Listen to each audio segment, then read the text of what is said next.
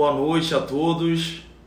Hoje estamos no quarto dia da série de live, lives que tratam sobre situações muito concretas da nossa vida, a fim de serem todas elas apresentadas à Nossa Senhora desatadora de nós.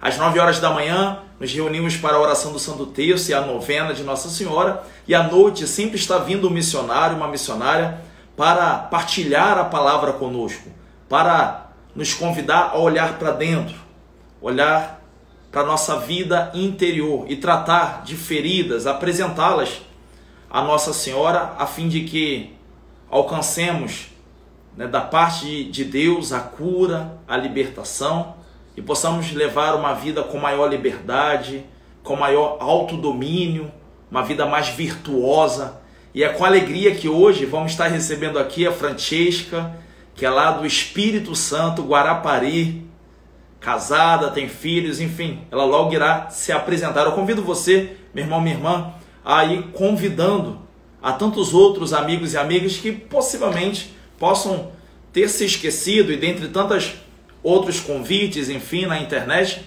possam se dispersar. Então, convido você aí a lançar o envio, a chamada aos outros irmãos e irmãs, enquanto eu aqui vou fixar o nosso tema. O tema de hoje, do quarto dia, é mudanças drásticas da vida. Quem nunca passou por uma mudança, né, que tenha afetado, mexido com a gente, não é verdade? Se você perceber, muito dos temas que nós estamos tratando é, nessa semana, nessa, nessa novena em preparação a Pentecostes, alguns se perguntam, não, a novena de Pentecostes, mas está voltada à Virgem Maria? Veja, a Virgem Maria é aquela que antecipa a Pentecostes, né? Vê quando ela visita a sua prima Isabel, só pela saudação, Isabel fica cheia do Espírito. A saudação da Virgem Maria, a visita da Virgem Maria, faz com que Isabel fique repleta do Espírito Santo ao ponto da criança que ela traz no ventre é, pular, saltar de alegria. Então, por isso que nós recorremos à Virgem Maria, pedindo que ela interceda, a fim de que nós estejamos preparados, a fim de que nós estejamos abertos a essa ação do Espírito Santo. Ele que é o santificador, o consolador, ele que é o divino amor, ele que é a alegria derramado nos nossos corações. Vamos ver se a Francesca já está aqui presente.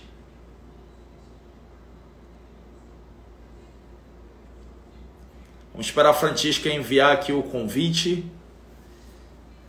Muito bem. Boa noite a todos. Deus vos abençoe.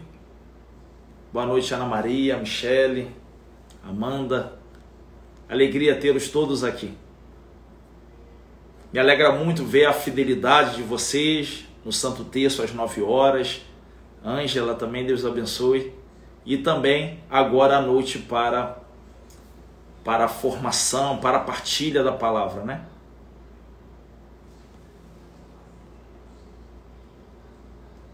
Muito bem, já está aqui. Deus te abençoe, Vânia Olá, Francisca. Olá, Padre. Boa noite. Sua bênção. Boa noite. Deus abençoe. Seja muito bem-vinda. Meu muito obrigado por você ter aceito o nosso convite tão prontamente, tão de forma generosa, né? Porque foi uma coisa assim, não, nós não nos conhecíamos, né? Verdade. Eu te conheci através da live que a senhora fez com o Badu que é um grande amigo meu pessoal e também é um grande amigo da nossa paróquia, é um grande contribuidor na evangelização aqui do município de Seropédica, Rio de Janeiro.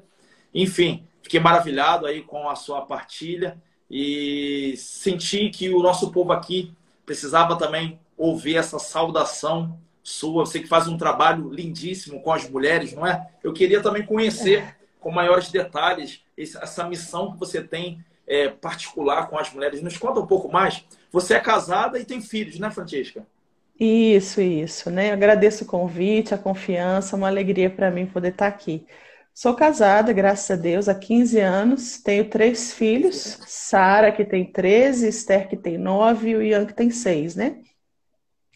E moro aqui no estado do Espírito Santo, na cidade de Guarapari. Aqui a gente desenvolve um trabalho com mulheres, sim. Eu atendo mulheres desde os meus 20 anos, né? Desde quando eu casei, que eu recebo mulheres em casa para conversar, para rezar, para ler, enfim. E aí Deus foi amadurecendo, né? Me amadurecendo e continua amadurecendo até o fim da vida. e foi trazendo mulheres assim na minha vida. E a missão Ana começou tem mais ou menos uns quatro anos, né? E a gente desenvolve um trabalho com resgate da identidade da mulher a partir da ótica de Deus, né? Quando Deus criou a mulher, ele pensou em algo, né? Deus não faz nada à toa, ao acaso. Então, a gente perde na nossa sociedade atual, a gente tem um déficit de, de identidade, tanto do homem quanto da mulher. E a gente trabalha esse resgate, né? Quem eu sou, aqui eu vim. Então, quando a mulher descobre essa vocação, ela, ela consegue contribuir com a sociedade, né? É, e só consegue contribuir se ela descobre essa vocação dada por Deus, que é fantástica. Sou estudante de psicologia. Tô Esse resgate da identidade realmente é algo que urge nos nossos tempos, né? Sim, urge, urge, urge. Nós estamos, assim, trabalhando muito para que isso aconteça em nós, primeiramente, e através da evangelização, né? Sim, sim, fantástico. Interessante que, é, enquanto nós cuidamos das pessoas, Deus vai cuidando de nós, né? Você falava Certamente. sobre amadurecimento, né? Esse tempo Sim. todo que você vem cuidando das mulheres, por certo, o Senhor também vai cuidando de você, vai dando esse amadurecimento a partir também da própria missão, né? Da própria, do próprio trato com as outras é. mulheres, né? É. Você vai é, ter às vezes... com as misérias, né? Com... É, às vezes as pessoas não têm a noção, né, padre, de quando a gente assume um chamado missionário, quão exigente é, né? Não só na questão de sair de casa, de ir ao encontro das almas, mas é exigente a partir do momento que eu me comprometo. Eu preciso estar com uma vida coerente com aquilo que eu anuncio. Então, isso exige de mim uma transformação constante, diária, né?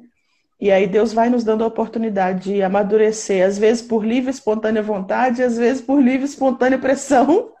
Sim. né? É, Graças falando, a Deus. É assim, é difícil por quê? Porque a missão é sempre um convite, primeiramente, a sairmos de nós mesmos, né? É, isso é. não é algo fácil. E é não. uma obra que só é realizada se pelo Espírito Santo, né?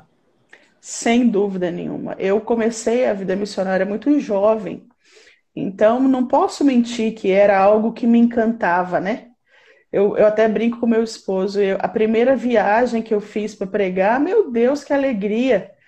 E aí, na segunda, eu já passei 12 horas no aeroporto esperando o voo. Eu falei, opa, esse negócio não é tão glamuroso assim, não.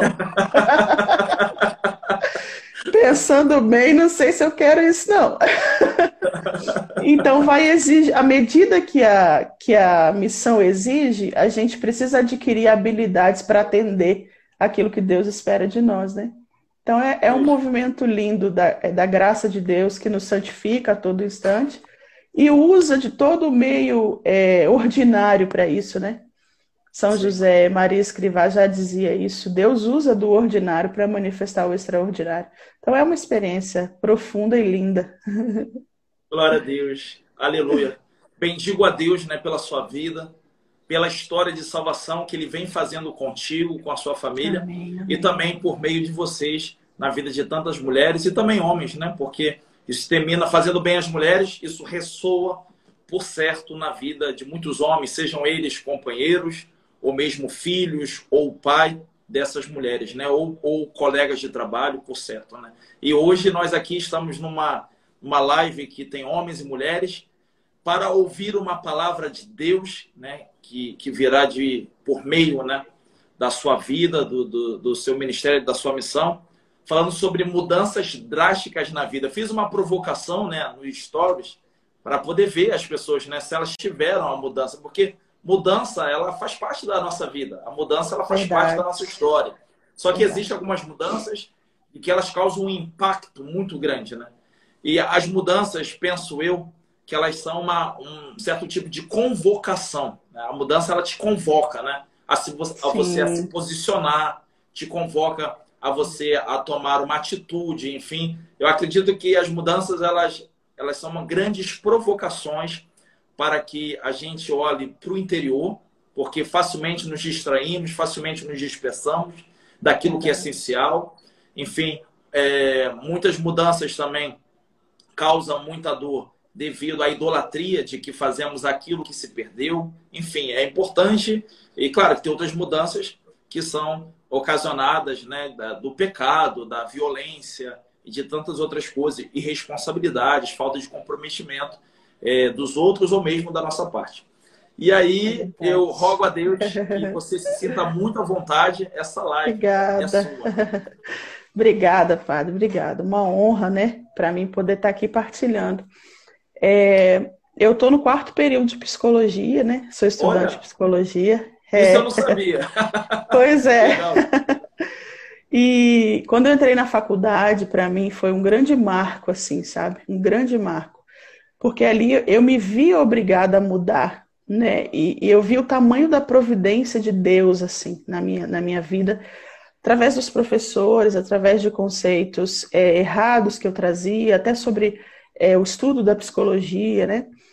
Eu lembro que no primeiro período eu, eu bati muito de frente com os professores por questão da fé, né? Conversava, entrava em debate, assim. Depois falei, quer saber, eu vou aurir daqui tudo que eu preciso, né? Vou absorver tudo que, que eu preciso para praticar isso de forma mais digna possível. E essa discussão, ela não é de hoje, não vai acabar amanhã, então não adianta eu, eu fazer todo um desgaste, né? para poder viver essa faculdade. Vou viver em paz. Bandeira de paz, vou viver em paz. E é, vamos viver em paz, isso aqui, senão não vai dar certo. E aí é, eu percebi assim, a primeira coisa, a primeira pergunta que eu me fiz quando eu me vi nesse processo de começar a estudar psicologia foi é, será que eu tenho como mudar esses professores? Eu tenho como mudar isso? Eu tenho como mudar aqui dentro da sala toda essa corrente ideológica que se vive já há anos no Brasil, principalmente. Eu tenho como mudar é, esse marxismo enraizado naquilo que é passado. Eu, eu não tenho como mudar isso aqui. Eu posso me mudar diante disso. Eu posso ter um posicionamento diante dessa situação. Então, quero partir dessa reflexão, é, desse princípio, né? Quando a gente vive qualquer mudança, qualquer situação que nos pegue de surpresa, né? Principalmente as mais graves, porque aquelas que entram na nossa vida de forma sutil, a gente vai meio que se adaptando, né? Aos poucos a gente vai se adaptando. Quando a mudança ela é boa, mas entra repentina, isso já causa um desconforto. Vamos pensar numa promoção no trabalho, né? a gente chega na empresa e o chefe fala assim: olha, a partir de hoje você é chefe de departamento. Isso é maravilhoso. Eu estou sendo reconhecida profissionalmente, eu é, estudei para aquilo, me preparei para aquilo, mas provavelmente eu vou me perguntar: e agora? Que ontem eu era subordinada e hoje, amanhã eu sou chefe. Como é que eu vou é, é, gerenciar essa equipe? Que ferramentas eu vou usar? Meu Deus, tenho que me preparar. Então é algo bom que já causa dentro de nós um desconforto por ser novo. Imagina quando é algo ruim. Se eu chego na empresa, nesse trabalho que eu amo, e o chefe me chama, na mesma situação, e diz assim: olha, você está demitida. A partir de hoje, nós não precisamos mais do seu serviço. As duas situações são novas, porém, aquela que é ruim, ela causa muito mais desconforto e uma polarização emocional dentro de nós, né? As emoções começam a oscilar de forma veloz. E aqui está o problema. Eu não, eu não paro para me perguntar, eu não paro para me olhar, eu não paro para perceber que movimento aquela notícia, aquela mudança está fazendo dentro de mim. É o exemplo que a gente está vivendo, né? Dentro dessa pandemia, é, por quê? Se eu ficar perguntando por quê, se eu ficar culpando o governo, se eu ficar culpando a China, se eu ficar é, culpando o meu prefeito e etc e tal, eu vou resolver o problema? Não, muito pelo contrário. Quanto mais eu murmuro, quanto mais eu, eu reclamo, mais eu me enfraqueço. mais a minha personalidade ela fica frágil, menos capacidade de decisão eu tenho, menos capacidade de resolver e de, e de fazer algo para contribuir eu tenho. Porque a murmuração, a reclamação, o vitimismo, ela me enfraquece, tudo isso me enfraquece enquanto pessoa, né? Então, primeira coisa, falando da pandemia, ou de uma notícia de um câncer, de um desemprego, de algo muito drástico e ruim, eu tenho como resolver isso. Isso depende de mim. Eu, eu posso parar essa pandemia hoje? Se a gente pudesse, eu já tinha parado. Eu posso parar esse câncer hoje? Eu posso parar esse, essa decisão do meu marido sair de casa hoje? Não, isso não depende de mim. Não está no meu domínio. Isso já me dá um lugar de segurança, né? Se não está no meu domínio, então Vitor Frankl fala algo que eu acho fantástico quando ele diz assim: se eu não posso mudar a situação, eu permito que essa situação me transforme, que ela me mude, né? Que ela me amadureça. Então, o movimento mais maduro e equilibrado da nossa personalidade deveria ser esse se eu não tenho controle, eu permito que essa situação, então, me transforme a partir do meu posicionamento diante dela, né? A partir da forma com a qual eu lido com ela. Só que no meio dessas emoções todas, a gente não para para se perceber. Porque se a gente parasse, a gente ia perceber que dentro de nós está acontecendo alguma coisa. E por conta das emoções, a gente vai tomando decisões errôneas, uma atrás da outra, que acarreta mais sofrimento para nós e acarreta mais sofrimento para o outro, né? Então, as mudanças, elas sempre. Pá, se eu quiser falar, eu só me interrompo, tá? Porque eu vou não, falando, não, não. falando. A ideia, a ideia mesmo é eu só entro só para provocar e tô vendo. Tá ótimo, não preciso de provocação. Tô falando, falando. Eu só queria é... dizer que eu amo o Victor Frank e acho é... fantástico a, a, você a logoterapia, né? Dele, porque realmente a logoterapia. Estou fazendo um curso com o Dr. Luiz Henrique. Ah, é, um curso online das 10 teses sim, do sim. humano. Sim. Eu tô, e você mencionou também. ele agora, enfim, ele realmente é uma resposta ele é uma resposta é. exatamente para a questão do sentido da vida, do sofrimento do homem, né? Sim, sim, sim, uma resposta. Eu trouxe até um livro aqui que eu, que eu li, toda vez que eu vou citar esse livro, me dá vontade de ler de novo, que é esse aqui, ó. É um sentido para a vida, é psicoterapia e humanismo. Tem uma linguagem um pouco mais é, para estudante mesmo, mas enfim, ele fala assim: é, o que realmente importa e conta mais é dar testemunho do potencial unicamente humano, que em sua forma mais alta deve transformar uma tragédia em um triunfo pessoal. Olha que coisa mais linda. A nossa capacidade humana, ela alcança um ápice quando a gente consegue transformar uma tragédia em um triunfo pessoal. Então, aquilo que poderia, né, é, nos destruir, poderia nos tornar pessoas é, reclamonas, pessoas tristes, pessoas chatas. A gente consegue transformar num triunfo pessoal.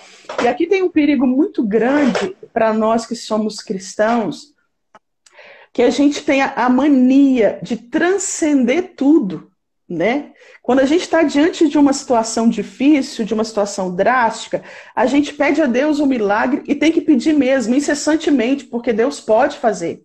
No entanto, Deus colocou em nós, dentro da nossa alma, o que ele chama de imagem e semelhança.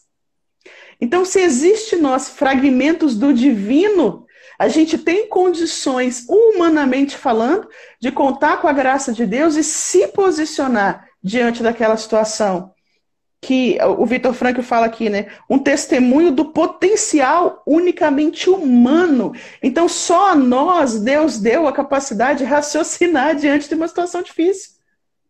Será que é hora mesmo de correr? Será que é hora mesmo de eu reclamar? Será que é hora mesmo, né? Eu lembrava hoje, vou gravar um vídeo mais tarde para as mulheres, eu lembrava do meu esposo.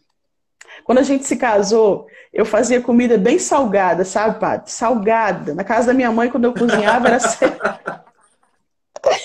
era sempre para muita gente, né? Então, quando a gente se casou, eu não tinha ainda a medida de duas pessoas para comer. Eu ficava ali, ou salgava, ou fazia muito, enfim.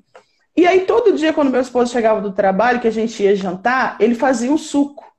Ele batia lá a fruta e tomava o suco. Depois de um ano de casado, ele parou de fazer o suco. E aí eu falei, é, por que, que você parou de fazer o suco? Eu gosto tanto do seu suco. E aí ele me respondeu assim, porque você parou de fazer comida salgada. aí eu falei, não acredito que você fez isso. Ele ficou um ano, presta atenção numa coisa tão simples, mas ele ficou um ano sem me dizer que a comida estava salgada. E aí eu falei com ele, mas por que, que você não me falou que a comida estava salgada? Ele falou, porque eu sabia que ia chegar um momento que você ia acertar. A gente estava no início do casamento. Então, essa polarização de emoções, ela faz, ela não deixa a gente esperar espera, né? Santa Teresa vai dizer calma, a paciência tudo alcança. Então, em momento de mudança drástica, não é momento de tomar nenhuma decisão importante. Isso é um ensinamento dos santos da igreja, né? Não é na hora que a gente está ali no olho do furacão, não é momento de você tomar uma decisão importante. Espera a poeira baixar, não exteriormente, mas interiormente. Espero dentro de você as coisas se assentarem, para que a gente possa olhar aquilo com um pouco mais de lucidez, porque as emoções, elas tiram a nossa sobriedade. Né? Elas tiram a nossa lucidez dos fatos. A gente não consegue enxergar os fatos como eles são. E a gente tende a tomar uma decisão da qual nós nos arrependeremos depois. E isso é perigoso. Então, mudou. O que, que mudou? Recebi uma notícia ruim. Peraí. Vou esperar isso fazer o barulho que tem que fazer dentro de mim porque não é errado fazer barulho, não é errado chorar, não é errado a gente de vez em quando olhar para Deus e falar: O Senhor está por aqui mesmo, está onde? Eu não consigo te enxergar, eu não consigo te ouvir, eu não consigo te sentir, porque nós somos humanos. Então espera fazer o barulho que tem que fazer, chora, fica triste. Depois passou, e passou o tempo que for preciso, porque às vezes na minha vida a notícia vai fazer barulho em dois dias, Talvez na vida do senhor ela vai fazer barulho em uma semana. Talvez na vida de quem está nos escutando vai fazer barulho em um mês. Então, cada ser humano é um universo único. A gente não pode padronizar a dor. A gente não pode padronizar o luto, né? De uma pessoa, por exemplo, que está vivendo o luto do esposo, de um filho, e alguém chega lá na casa e fala assim: Nossa, mas já passou o tempo, vamos embora para a vida. Não é assim que funciona. A dor, ela tem um eco único no coração de cada pessoa. Então eu preciso saber que eco é esse dentro de mim. Até quando vai fazer eco? E respeitar isso. É, uma coisa importante também é a gente não sair falando quando acontece, né? Aconteceu algo ruim, eu já pego o telefone e eu já ligo e eu já falo. Isso eu tendo a assustar todo mundo que está à minha volta. Por exemplo, recebi uma notícia do desemprego. E aí eu já pego o telefone, já vou falando, mãe, pai, estou desempregado eu já causei ali aquelas emoções ruins que estavam dentro de mim, elas passam a contaminar todas as pessoas que estão à minha volta. E as pessoas que gostam de mim, elas tendem a se posicionar, a tomar o meu partido, né? A partir da emoção que eu partilho. Se eu tô com raiva, se o senhor me chateou, se o senhor me magoou, me tratou mal, eu vou falar para alguém isso que gosta de mim. Que padre é esse? De onde que ele tá vindo? Então, essa emoção ruim que está dentro de mim, ela vai também contaminar aqueles que estão à minha volta. Então, houve uma mudança drástica? Espera, não sai dando a notícia, não. Deixa primeiro doer dentro de você, doer um pouco, você já consegue lidar bem, passar a notícia com mais calma. Aí a gente partilha, procura ajuda, né? Mas na hora que a dor vem, não é hora de botar para fora, é hora de deixar ela fazer o barulho que ela tem que fazer. Tem uma professora minha que ela fala bem assim: a depressão chegou, bota ela do lado e fala: e aí, filha, vamos para onde? Vamos caminhar para onde com esse negócio? Porque se a gente colocar ela na frente e começar a brigar com ela, não vai adiantar. Chegou, é uma realidade. E é interessante a gente, a gente olhar dessa perspectiva, né? Se é uma realidade agora, eu preciso me instalar dentro dessa circunstância e trabalhar com essa realidade. Não adianta eu ficar fugindo dessa realidade. A realidade da pandemia é uma realidade? É. Meus filhos estão todos dentro de casa, cada um numa idade escolar diferente. E que eu preciso monitorar ali os, os trabalhos, os estudos. E ainda fazendo a minha faculdade, que também está online. É uma realidade? É. Adianta eu ficar reclamando? Não adianta. Quanto mais eu reclamo diante disso, mais o meu cérebro vai entendendo, fazendo novas sinapses de enfraquecimento, né? E diante daquela situação eu fico meio que é, tão enfraquecido que eu não consigo enxergar as ferramentas que o próprio Espírito Santo me dá. Porque é o que o Papa João Paulo II dizia, né? A cada missão, Deus dá sim uma nova unção. Ele dá uma nova unção.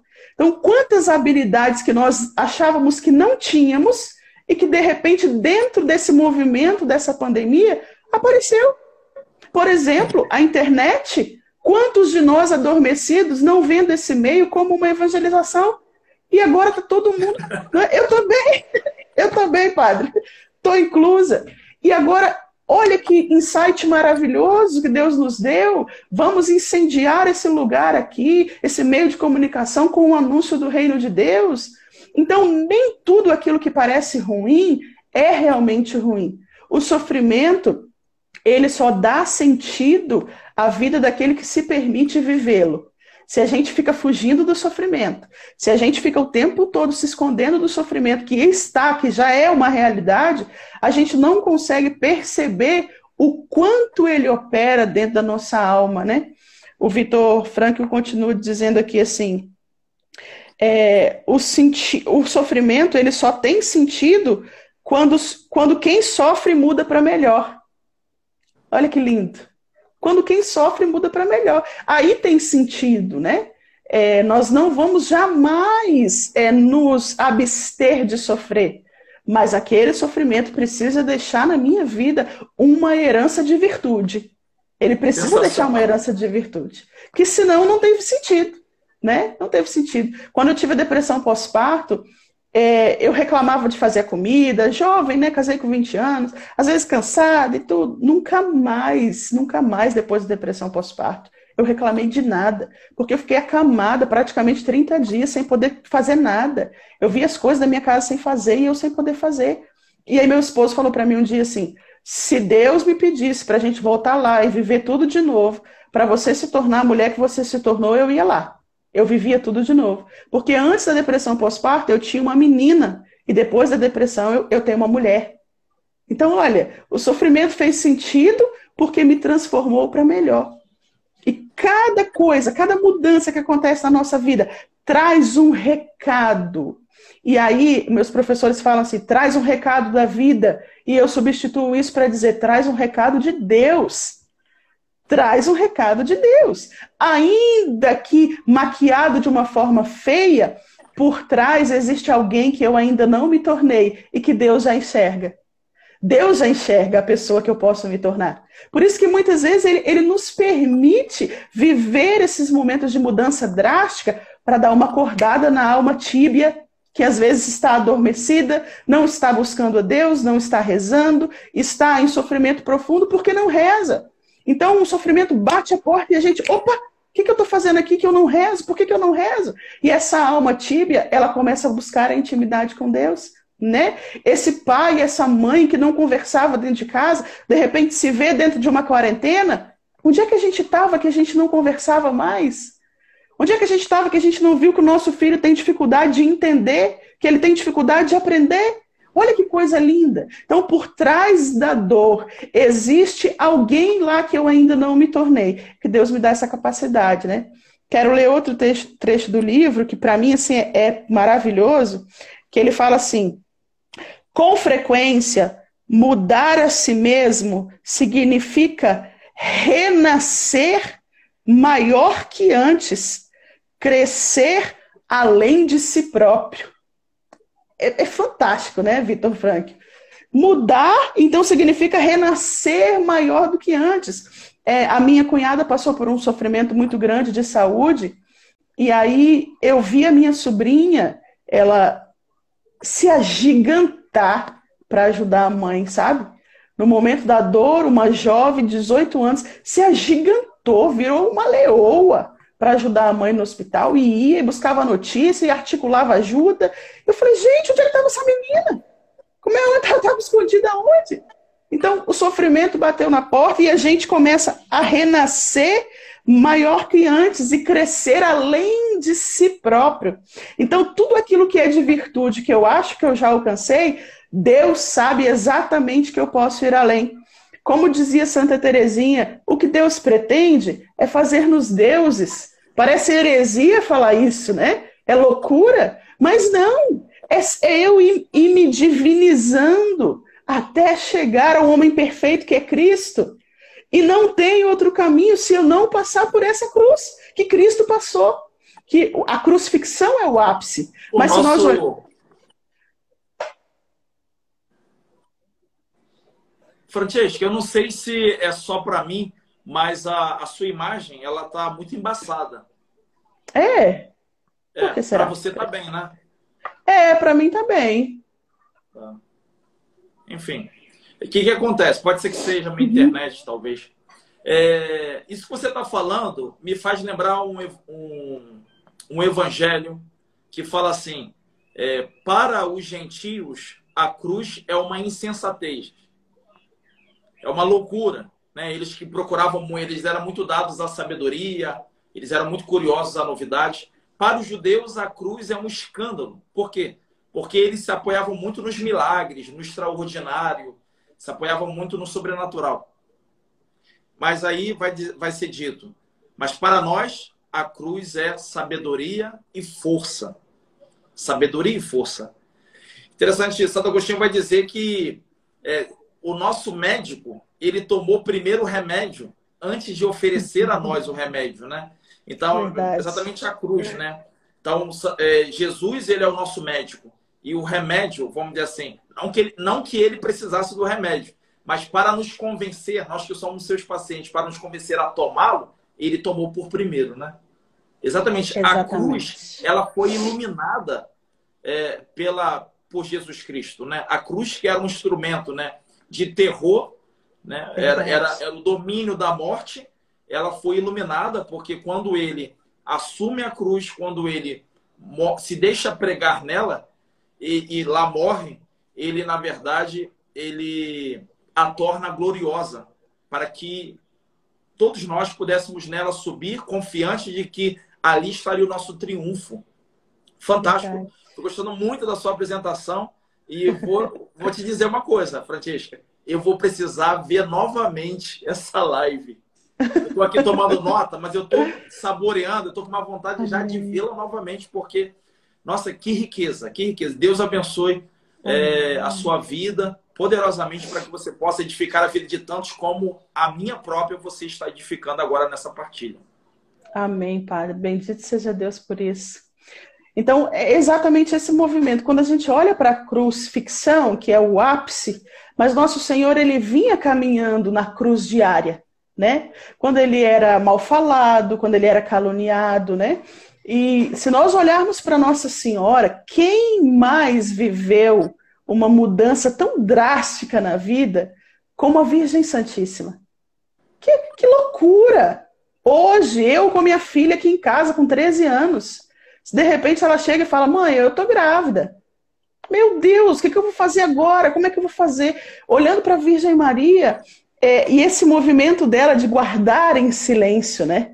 De guardar em silêncio.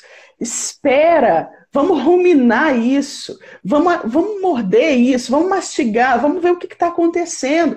Porque muitas vezes, padre, quando a gente faz esse movimento, a gente chega à conclusão de que a coisa não é tão grande como parece. Eu suporto viver, eu suporto passar.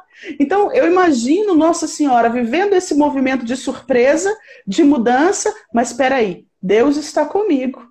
Se Ele está comigo, eu suporto passar. Se Ele está comigo, eu aguento passar. Então, vamos viver um dia de cada vez, como nos ensinou Nosso Senhor.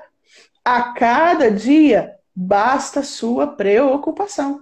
É exatamente essa receita para viver qualquer mudança. A cada dia basta sua preocupação. Então, se hoje eu estou muito agitada, eu vou dormir e vou ver como é que eu vou acordar amanhã. Talvez amanhã, aí vai do temperamento de cada um também, né? Tem coisas que, que para uns é pequenininha. Meu marido, por exemplo, que é fleumático, ele, é, ele é linear ali, ele não muda, ele tem, tem comida ótimo, não tem, tá bom, tá chovendo, ai que beleza, tá, tá calor, tá bom. Eu que já sou sanguínea, já faz uma oscilação maior. Então, quando a gente se conhece um pouco, a gente percebe que cada notícia tem um movimento próprio para cada um, né? Então, olhando para Nossa Senhora, qual que é o segredo? Eu estou grávida. Ótimo. José não sabe. E agora? Quer saber? Eu vou fazer o que está ao meu alcance. Quer visitar Isabel e servi-la. É o que eu posso fazer. É o que eu posso fazer. E aqui vem um movimento de humildade que eu acho fantástico. Eu preciso reconhecer até onde minha perna alcança. Eu não consigo mudar a pandemia, mas eu consigo passar o álcool em gel na mão e sair de máscara. Isso é o que eu consigo. Eu não consigo prever se amanhã meu esposo, que é autônomo, vai ter trabalho. Mas hoje eu posso economizar. Então, é o que está ao meu alcance. Não, não tem como a gente querer abraçar o mundo, né? Eu sempre falo para as pessoas que me procuram perguntando sobre vida de oração. Eu sempre falo assim: começa. Você reza? Você tem a prática de rezar? Não, não tem. Ótimo. Então você vai começar com cinco minutos diário. E aí a pessoa olha para mim e fala: Ah, cinco minutos? Ah, cinco minutos eu tiro de letra. Aí faz o primeiro, o segundo, o terceiro dia falha. Porque não tem hábito. Então eu preciso reconhecer, eu não tenho hábito. Se eu não tenho hábito, eu preciso começar pelo pouco. Eu preciso fazer o que está ao meu alcance. Eu, eu fiz 30 dias de oração de 5 minutos diário para começar a criar o hábito da oração. E aí muitas vezes a pessoa começa com um rosário inteiro, daqui um mês ela não reza nem um terço mais, porque ela não construiu a casa pelo alicerce. Então, às vezes, o movimento de mudança vem e eu acho que eu posso arregaçar minhas mangas, ir lá e fazer acontecer. Não. O que está ao nosso alcance é servir como Nossa Senhora foi lá servir Isabel. Isso nos cabe.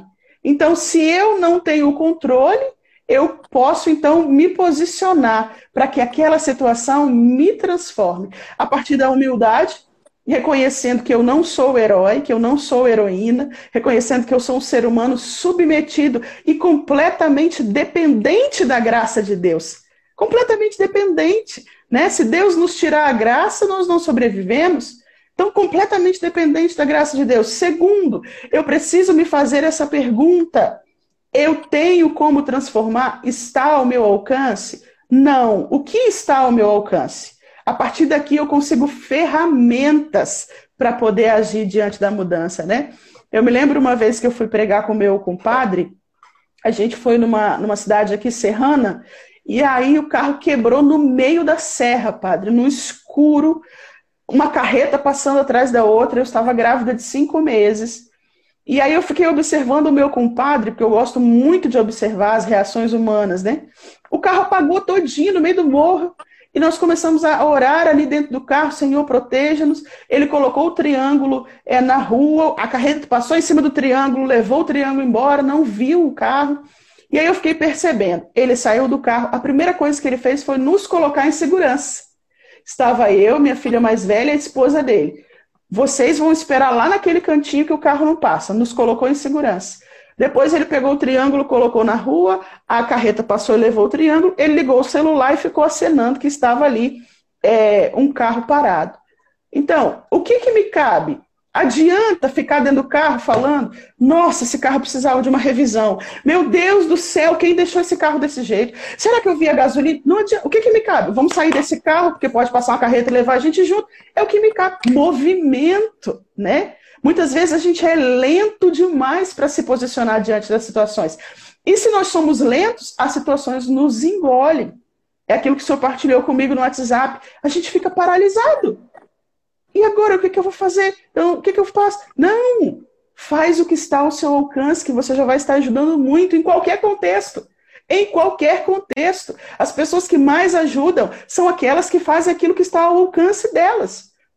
Quantas vezes eu, eu sou uma visionária, né? Eu vou lá olhando para o futuro. Ah, mas se eu tivesse a minha casa própria. Ah, mas se eu tivesse. Ah, mas se eu fosse. Isso me desinstala completamente da minha realidade. Eu começo a viver uma vida que não é minha. E aí eu não consigo, eu fico igual, como diz minha mãe, uma barata no melado, que o tempo todo patinando, patinando, não cresce na vida, né? Não cresce porque fica vislumbrando a vida do outro. Ah, mas se eu tivesse aquele carro. Ah, mas eu tô com câncer. Mas se eu fosse a vizinha que tem um plano de saúde maravilhoso, eu teria o cuidado. Ah, peraí. Dentro da minha realidade, com as minhas circunstâncias, com os recursos que eu tenho, eu vou fazer o meu melhor. Eu vou fazer o meu melhor. É crescer além de si próprio, como diz o Victor Frankl aqui. Não é crescer em cima do outro, não é crescer a mais do outro, não é olhar a vida do outro, é além de mim, sabe? Como aquela aquela lagarta que vira borboleta, que tem que romper para poder sair. É exatamente isso. A gente precisa se romper em alguns momentos, né? Se rasgar em alguns momentos, deixar a alma dilatar em crescimento mesmo. Não existe crescimento espiritual sem evolução humana. É uma, é uma ilusão a gente viver isso, né? Como é que pode alguém dizer que, que tem contemplações, que tem níveis profundos de oração, mas não consegue enxergar a ajuda que precisa dar dentro de casa? Não consegue enxergar o copo que está sujo, que poderia lavar, e alguém que lava todos os dias lavaria um copo a menos? Então não existe é, crescimento espiritual sem evolução humana. E a evolução humana, ela se dá pelo ordinário da vida. Não adianta a gente querer fugir disso. Então, uma hora ou outra, o acidente vai bater, se não na minha porta, em alguém que eu amo e conheço. A doença vai bater, o desemprego, a, a, falta de dinheiro, tudo uma hora vai bater na minha porta. Eu vou estar preparado para tudo? Óbvio que não, a gente não se prepara para o que é mal. Né? A gente não se prepara para as notícias ruins. Só que quando eu consigo fitar a cruz de nosso Senhor, eu percebo que o servo não é maior que o Senhor. Então, se chegou na porta dele a dor, vai chegar na minha. Mas se chegou na porta de Jesus a ressurreição, vai chegar na minha. Então, eu não preciso fugir da dor para ressuscitar. Não, não dá para burlar etapas aqui, né, no cristianismo, não dá para burlar etapas. Porque o, o, servo não é maior que o seu senhor. Então, bateu na minha porta, e aí, Jesus, como é que nós vamos lidar com isso? Me ensina me forma aqui através dessa escola de dor, de surpresa. Vamos lá, me forma minha Virgem Maria. Me forma aqui porque a senhora viveu toda essa surpresa. E é interessante ver como que Nossa Senhora, ela se submetia a cada etapa, né? A cada etapa Nossa Senhora se submetia ao movimento próprio daquela etapa. Então, é, às vezes eu fico pensando, né? As pessoas perguntam, às vezes no encontro, nos encontros de mulheres, como é que você pensa? O que você vai fazer com sua filha quando ela vai começar a namorar? Gente, quando ela começar, eu vou pensar nisso, eu não vou pensar nisso agora. Vou pensar lá na frente. Então, Nossa Senhora, ela se submetia a cada etapa. E aí, gravidez, gestação, vai servir Isabel, foge, nasce na manjedoura, Jesus é perseguido. A cada etapa ela estava ali com o mesmo movimento de segurança em Deus e de silêncio. Então, se a gente ficar pensando no amanhã, a gente não consegue se instalar na realidade de hoje. O hoje, a mudança que eu estou vivendo hoje, essa é a mudança que está trazendo o recado de Deus para mim. Essa é a escola que Deus está formando minha alma, né? Que o, o educador, o grande educador das almas, que é o Espírito Santo, é nessa escola agora que ele está me educando. Então, deixe-se formar, deixe-se formar, deixe sair a soberba, né?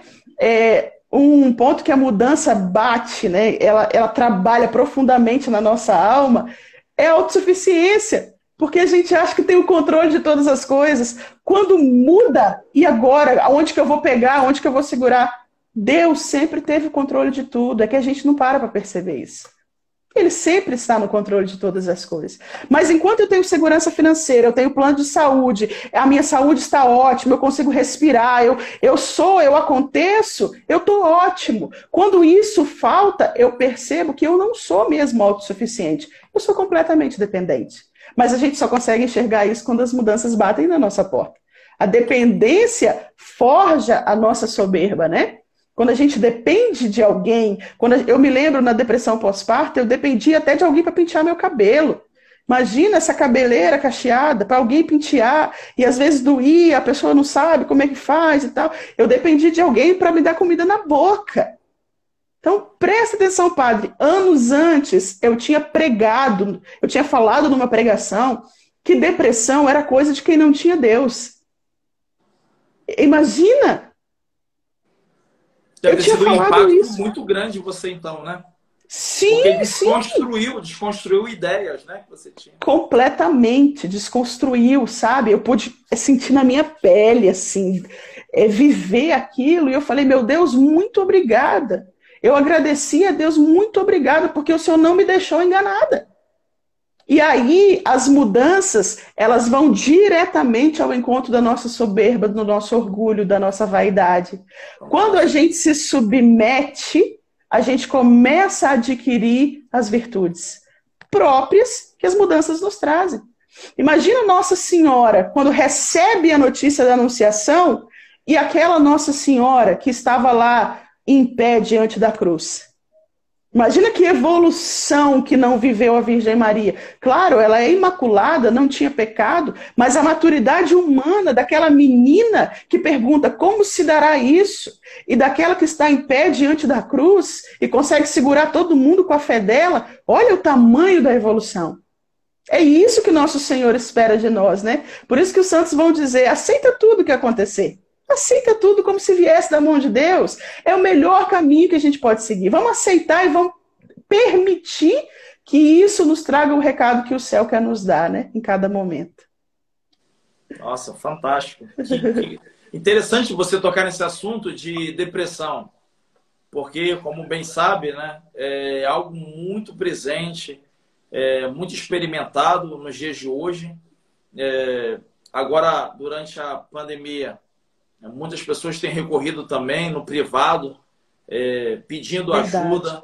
E quando eu falo da importância né, de ser acompanhado, de se submeter a um profissional também, além da direção espiritual comigo, né? Sim. Quanta resistência eu encontro nas pessoas, né? É, é, às vezes algumas julgam, né? Poucas, porque as pessoas têm muito respeito à figura de um padre, né? Mas Verdade. eu percebo que é como que é, elas entendem muitas vezes é como se eu estivesse querendo passar o problema. E não é verdade, é porque ainda que o padre tenha um parecer assim de psicologia, uma coisa ou outra, né? É superficial e outra, é além disso, é além disso é é uma outra perspectiva, né? Uma, porque o ser humano é uma composição complexa. Sim, então, espiritualidade é uma coisa, psicologia é outra. Só que se complementam se esbarram. Tanto é que o psicólogo ele, ele, ele vai contemplar a partir do próprio paciente, se ele é religioso, né? Ele vai contemplar isso, né? Ele, ele é importante ele ter esse domínio de conhecimento Sim, e respeito uhum. à condução da espiritualidade daquele paciente. Como também o, o padre é importante é, ser honesto e dizer sim, é, Deus ele criou a ciência, né? É, é, ele deu a sabedoria aos homens e nós temos aí uma grande ferramenta que é a psicologia. E aí você falava aqui uma coisa que eu tomei, eu tomei nota, achei muito importante, que você falou assim: não existe crescimento espiritual sem desenvolvimento humano. É. E a gente vem fazendo, né? Fizemos umas lives aí sobre temperamentos humanos, enfim, e numa perspectiva de fé também é, como é importante se autoconhecer para poder também é, se autodominar, né? dominar os maus instintos, as más inclinações, enfim, então estão muito correlacionados. E quando você fala de depressão, eu vejo que é muito importante a gente dar esse passo de quebrar esses preconceitos né, com relação é, tanto à depressão, né, como você mesmo é, havia se colocado né, como uma pessoa também que desconhecia, e veja Deus não só desconstruiu uh, o teu engano com relação à psicologia, como também ele te fez passar para que você criasse mais empatia com as outras Verdade. pessoas, né? Que recorressem a você com essa enfermidade. Uhum. Com certeza é. hoje você pode falar com propriedade, com uma sabedoria, para além dos livros, né? Como alguém que experimentou, que passou Sim. né, por isso. É isso mesmo. É, não, só quem passa realmente tem uma visão é, plena do que é. Né? E eu não tinha empatia nenhuma mesmo, nenhuma. É, muito jovem também, né? Muito menina. Então não tinha, para mim é, era realmente, sabe? E aí eu percebo que Deus não, Deus não se ausenta na hora da dor. Deus não se ausenta. É que a nossa visão, ela turva. Mas ele está ali. Ele está ali presente, como sempre esteve. Na dor eu não consigo enxergar, eu não consigo ouvir, eu não consigo sentir, porém Deus está ali numa presença velada, numa presença escondida, mas segurando a nossa mão, nos sustentando, né? Porque Ele sabe quem nós podemos ser a partir daquela dor. E esse autoconhecimento ele é tão importante para a gente não oferecer para Deus aquilo que a gente não tem. Quantos propósitos, Padre, eu fiz no início da minha caminhada e eu não consegui cumprir. E hoje eu consigo saber por quê. O meu temperamento estava imaturo. Então, eu começava uma novena, eu esquecia que eu estava rezando novena. Eu esquecia. Eu só ia lembrar, meu Deus, eu ia lembrar depois que já tinha passado. Ai, meu Deus, eu comecei uma novena. Eu começava a ler um livro, esquecia o livro, depois, meu Deus, eu comecei a ler um livro. Hoje eu consigo ler Muito três livros no mês. É próprio. E aí a gente acha que a gente está, nossa, mas acaba demonizando, né? Achando que isso é, é, é tentação do diabo, é próprio do temperamento. Então eu consigo ofertar a Deus aquilo que eu tenho. Se eu não tenho, eu não consigo dar. Por isso a importância de se conhecer. A cada mudança, eu vou saber como é que eu reajo. Como é que eu reajo à mudança? Como é que eu reajo à dor? Como é que eu reajo ao sofrimento? Como é que eu reajo ao meu esposo? Como é que eu reajo aos meus filhos, né? E muitas vezes isso vai elucidar uma série de sensações que a gente tem diante dos sofrimentos. Vai elucidar, vai trazer luz, né? Eu já não vou mais me condenar tanto, porque eu vou perceber que a graça de Deus está permeando e que Ele pode me amadurecer.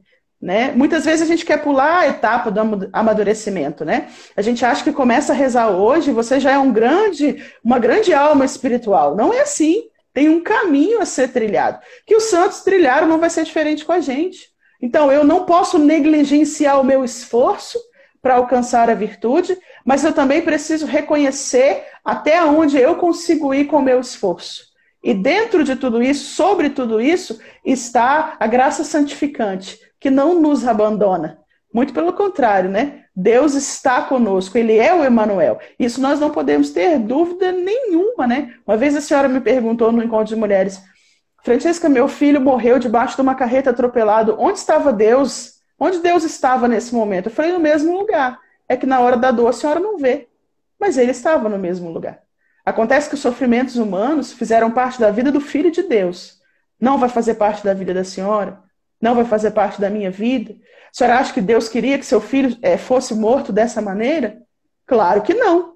Mas Deus não pode usar, é, lançar a mão daquilo que ele nos deu como preciosidade do nosso ser humano, que é a liberdade. Então, muitas vezes, o preço dessa liberdade é o ato mal que o ser humano é, comete. Mas, como vai dizer o próprio Victor Frankl, no campo de concentração, aquele mesmo homem, né? Ele vai dizer, o mesmo homem que fabricou a câmara de gás é aquele homem que ia para dentro dessa câmara de gás com uma oração nos lábios. Então, a liberdade humana está permeada da capacidade de fazer o bem ou de fazer o mal. Por isso, diante das nossas é, lutas, das mudanças drásticas da nossa vida, onde está o nosso foco? Isso vai fazer toda a diferença. O meu foco deve estar naquilo que aquele sofrimento pode causar em mim, de bom. E me permitir sofrer. Se permita sofrer, se permita chorar, mas queira passar por isso, ir além de si mesmo. Então, não é focar no problema, é focar naquilo que me cabe fazer para que aquele problema possa aurir de mim as virtudes que eu nem achava que tinha, né? Nossa, fantástico, sensacional, muita riqueza essa live. Meu muito obrigado, Francisca. É, que peço agradeço, ao, ao, pessoal que está aqui nos acompanhando para seguir a Francisca, porque, por certo, é, há muito conteúdo no, na, no, no, perfil dela, muito trabalho que ela vai realizar, que vai enriquecer a sua vida, que vai te amadurecer, que vai te ajudar a se desenvolver como pessoa humana e também espiritual. Convido você, Francisca, nós temos aí uns, uns quatro minutos, a fazer uma uhum. súplica ao Espírito Santo para que a gente possa desfazer esse nó aqui simbólico né, como que passos que estamos dando junto com Nossa Senhora, desfazendo os nós. Senhor, o Senhor que é o grande educador das nossas almas, Espírito Santo, nós nos colocamos agora na tua presença submetidos à santíssima vontade do Pai. E te pedimos, ó Espírito, forja Cristo em nós. Forja Cristo no falar, no sentir, Forja, forja Cristo em nós, nas nossas atitudes, no nosso posicionamento diante da vida. Não nos deixe, Espírito Santo, esmorecer, mas anima. O Senhor que é o ânima, anima dentro das nossas almas todos os dias a fé, a esperança e a caridade, para que possamos trilhar o mesmo caminho que nosso Senhor trilhou. E um dia, e um dia, no dia derradeiro, termos a certeza que nossas, as nossas almas descansarão no paraíso. Espírito Santo, nós nos submetemos agora e te damos toda a liberdade para que o Senhor nos ajude a caminhar na escola da Virgem Maria, que mesmo diante da cruz permaneceu em pé com uma fé inabalável. Ajuda-nos a chorar e transformar as nossas lágrimas em combustível diário para continuar uma vida de esperança. Amém. Amém. Ave Maria, cheia, cheia de, graça, de graça, o, Senhor, Senhor é, convosco. é convosco. Bendita, Bendita sois vós entre, as, mulheres. mulheres. Bendito é o fruto, Bendito é o fruto do vosso do ventre, vosso ventre Jesus. Jesus. Santa Maria, Santa Maria Mãe de Deus, Mãe de Deus rogai por, rogai nós, por pecadores, nós, pecadores, agora e na agora hora, e de, na nossa hora de morte. nossa morte. Amém. Glória a Deus. Glória a Glória Deus. a Deus. Aleluia. Glória a Deus por toda a sua obra. Bendito seja, Bendito seja Deus pelas maravilhas, pelas suas intervenções, pelas suas providências na nossa vida, também nos concedendo essa partilha, esse crescimento, essa visitação do seu Espírito, pela intercessão da bem-aventurada Virgem Maria, desatadora dos nós. O Senhor esteja convosco. Ele, está no meio de nós. Pela intercessão da bem-aventurada Virgem Maria, desatadora de nós, e de seu esposo castíssimo, São José, abençoe-vos Deus Todo-Poderoso, Pai e Filho e Espírito Santo. Amém. Permaneça em paz e que o Senhor sempre vos acompanhe. Aleluia. Graças, Graças a, Deus. Deus. Aleluia. Aleluia. Quero lembrar os irmãos que amanhã, como todos os outros dias, estamos rezando o Santo Terço às 9 horas da manhã. E à noite, nós teremos aqui a presença do Eduardo Badu, falando-nos sobre traição. Então, traição em todos os sentidos: traições amorosas, traições de amizade, traições. Então, convido você também a me ajudar a evangelizar, é, convidando a tantos outros, né? anunciando esse tema, anunciando também aquele que irá contribuir com esta formação. Mais uma vez, muito obrigado, Amém. Francisca. Deus abençoe você. Eu que agradeço, o seu Padre. matrimônio, os seus Amém. filhos também, e o ministério e essa missão aí juntamente com as mulheres. Amém. Louvado seja Deus. Deus o abençoe muito e conserve na graça sempre. Amém. Assim seja. Reze por mim, Francisca. Pode ter certeza disso. Obrigado. Graças a Deus. Unidos com Deus, Unidos, gente. Unidos Deus em oração abençoe. e. Abraço. Amém. Com Deus.